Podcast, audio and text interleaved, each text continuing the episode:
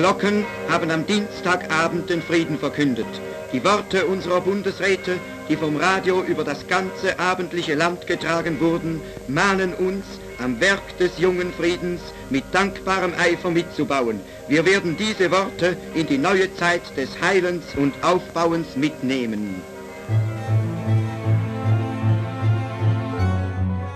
Endlich Frieden. Vor 75 Jahren haben sich plötzlich neue Möglichkeiten aufgetan.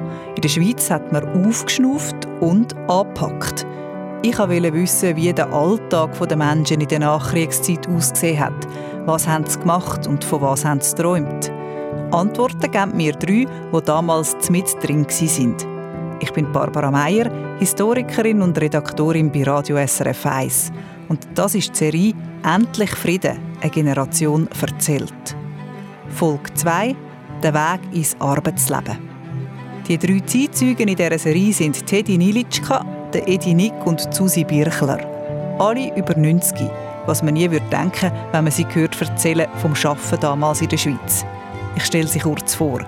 Teddy Nilitschka, am Ende des Krieges hat sie noch Rose geheissen, war 15 und hat gerade eine kaufmännische Lehre angefangen in der Stadt Zürich bei der Baustofffirma Menadier.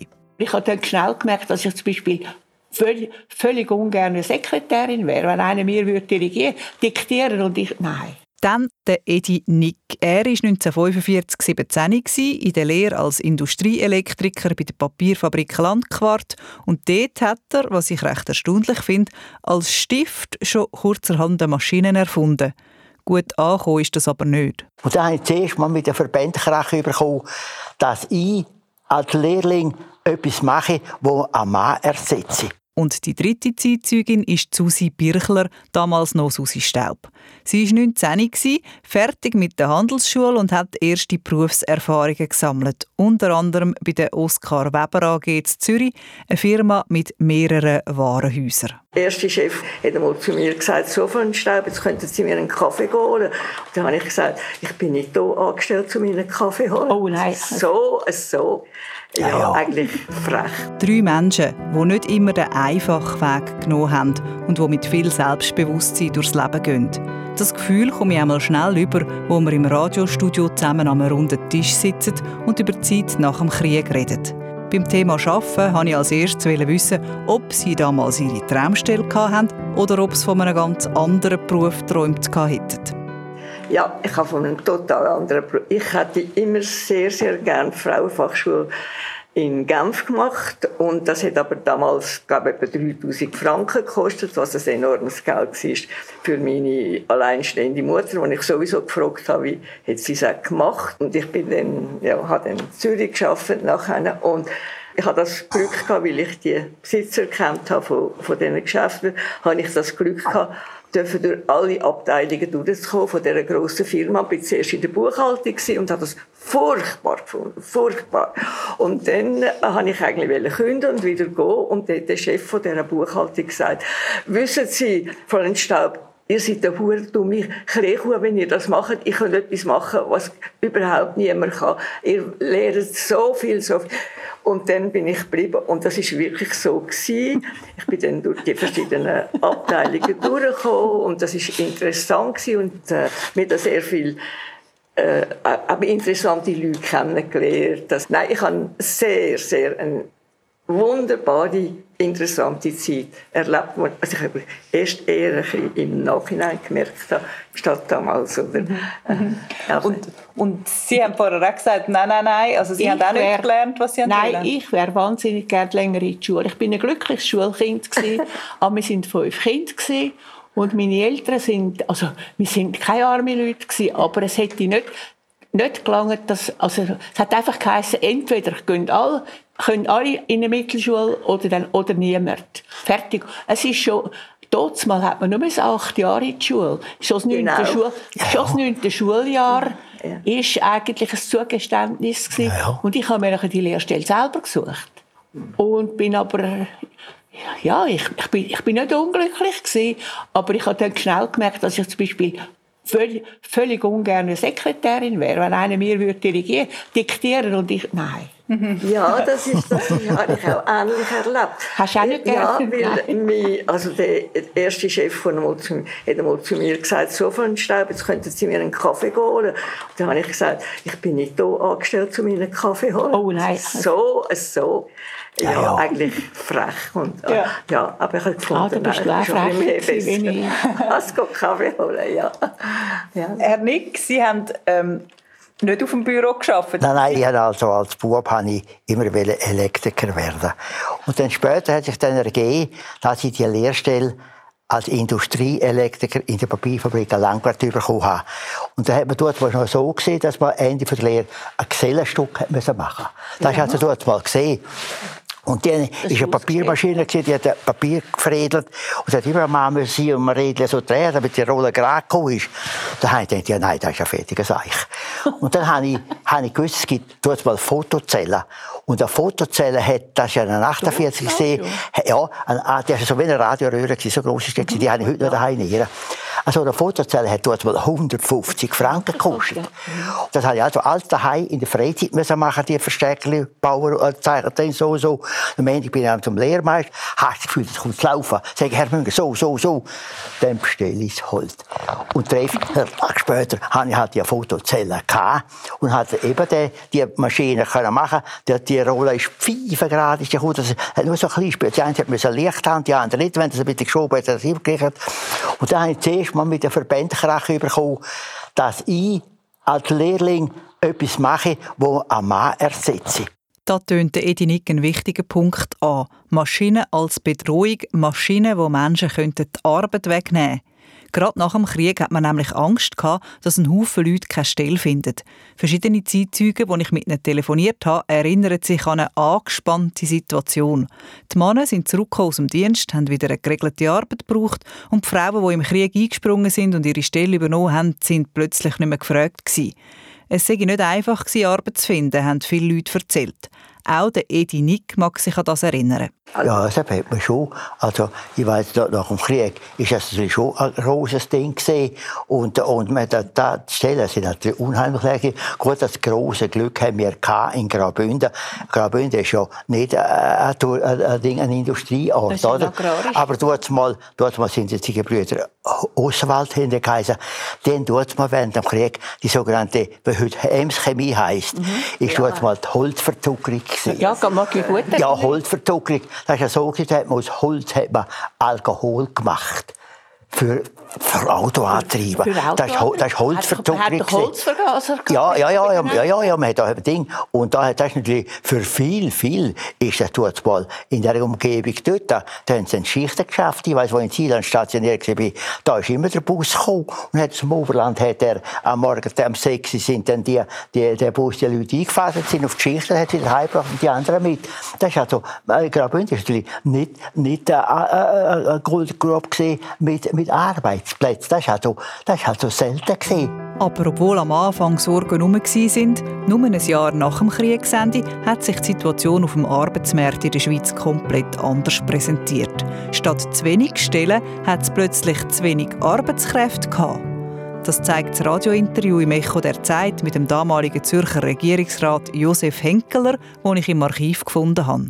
Es ist wahr, auf den Moment des Kriegsendes hat man gerechnet, dass eine große Arbeitslosigkeit entsteht. Man hat Arbeitsbeschaffungsprogramm ausgebaut, Kanton und, und Bund, das in die Millionen und Millionen hineingeht. Und heute haben wir genau den gegenteiligen Zustand. Wir haben Materialien, wir haben Baustoff, wir haben Arbeitsmöglichkeiten und haben keine Arbeits und zu wenig Arbeitskräfte. Ja, aber wieso ist es denn dazu gekommen, dass wir so eine Hochkonjunktur haben heute? Einmal ist zu sagen, dass unsere Exportindustrie einen Massenauftrag hat.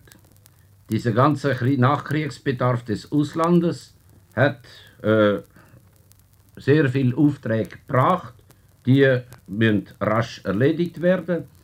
Zum Teil ist es auch darauf zurückzuführen, dass der Bund enorme Mittel, Hunderte von Millionen, der Staaten zur Verfügung hat müssen stellen, um unsere Produkte zu kaufen.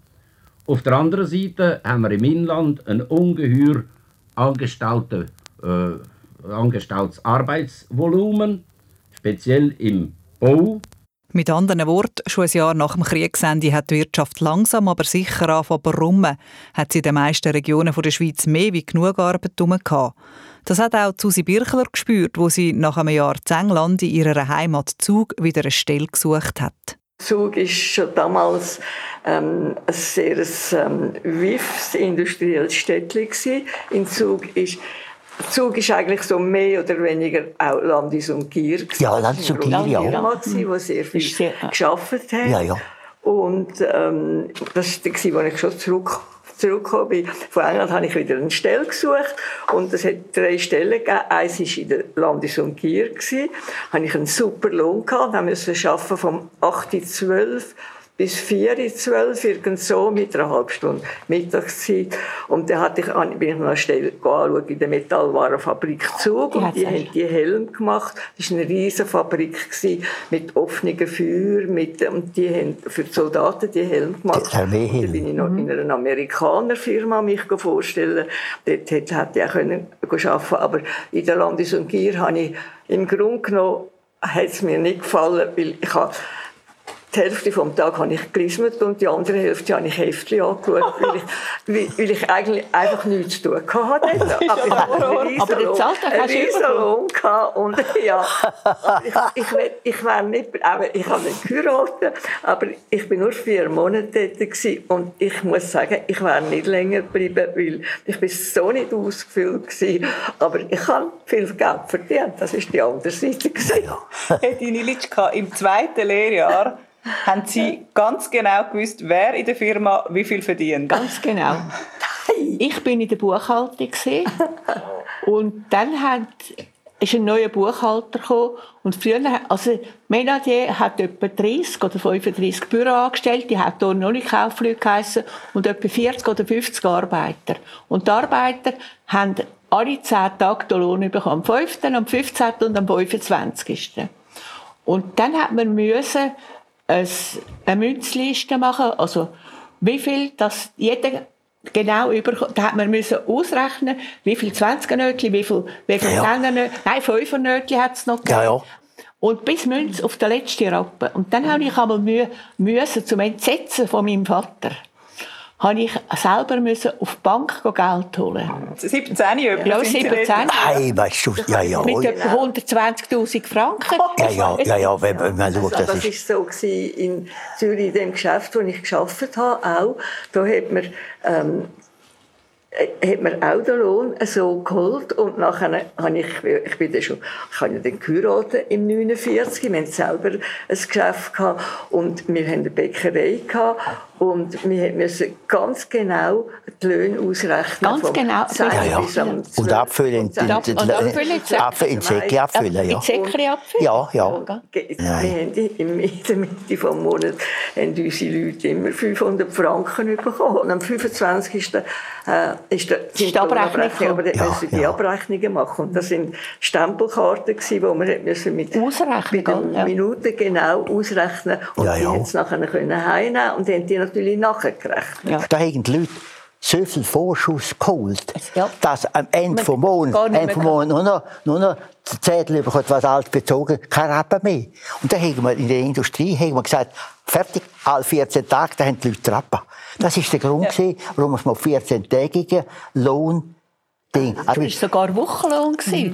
Und ja, ja, ja. Und dann ja, ja. hat es umgeschaltet auf 10, auf 10 ja, ja, ja, ja, ja, ja. Zu, zur, Arbe zur Arbeitsersparnis. Ja, das ist, das ist der Grund. Wir hatten, wir hatten so ein breites ähm, Buchhaltungsjournal, gehabt, wo alle die, also Kinderzulagen, ja, ja. Ganz, ja. und Lohn, Lack, Lohn, Lohnausgleichskasse, das ist noch aus der Zeit vom Militär gewesen. und das Geld ist nachher über, übergegangen, in die, wo die AHV aus, äh, gegründet wurde. Ja, ja. 47. Ja, 47. Ja, ja.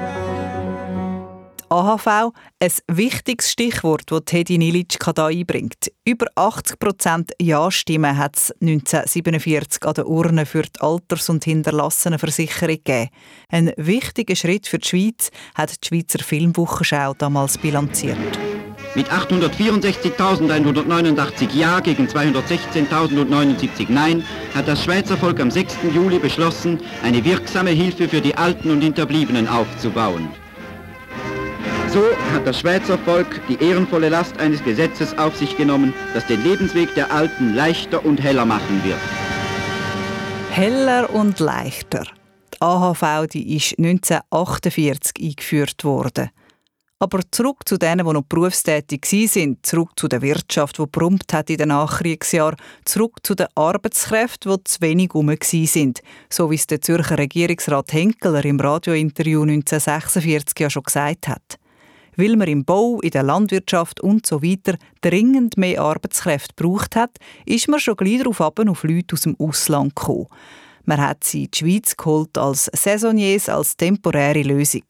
Gekommen sind vor allem Italiener, auch auf Einsiedeln im Kanton Schweiz, wo Susi Birchler in der Zwischenzeit hergezogen ist und mit ihrem Mann eine Bäckerei mit mehreren Filialen und einen Laden geführt hat. 1949 haben wir geheiratet und im 50 sind die ersten Italiener gekommen. Das wollte ich gerade zu reden. Ja, ja. Genau, sind die ersten Italiener gekommen und in Einsiedeln ist, das war ein Kunde von uns, es ist ein, ein bestandener Mann, der ist Alltag etwa mit vier, fünf äh, jungen Männern gekommen. Und wir haben immer gemeint, das sei ja, vom anderen Ufer irgendwie.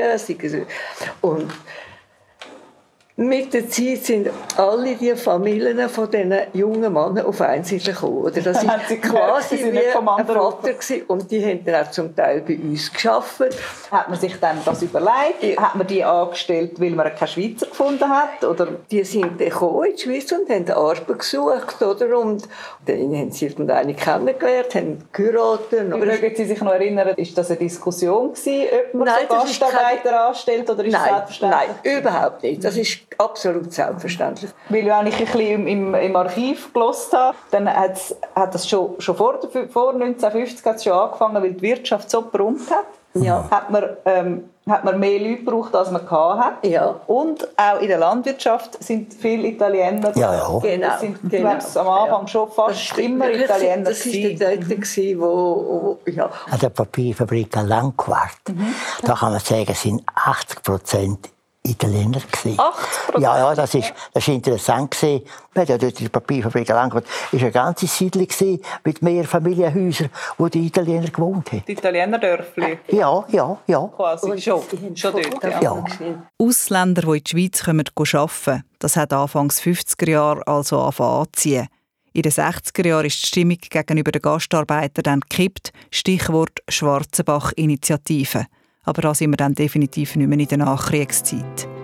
Endlich Frieden, eine Generation erzählt. Diese Serie habe ich, Barbara Meyer, produziert. 75 Jahre nach dem Kriegsende schaue ich mit unseren drei Zeitzeugen Susi Birchler, Hedi Nilitschka und Edi Nick zurück auf die Zeit, die ihr Leben geprägt hat. In der Folge 3 geht es dann nach dem Arbeiten ums Vergnügen und die Freizeit. Alle Episoden finden Sie auf srf.ch-1945. Und wenn Sie wissen wollen, wie die drei über 90-jährigen Zeitzeugen aussehen, die mir von ihrem Leben erzählen, dann finden Sie Videoausschnitte von unseren Gesprächen auch dort. srf.ch-1945.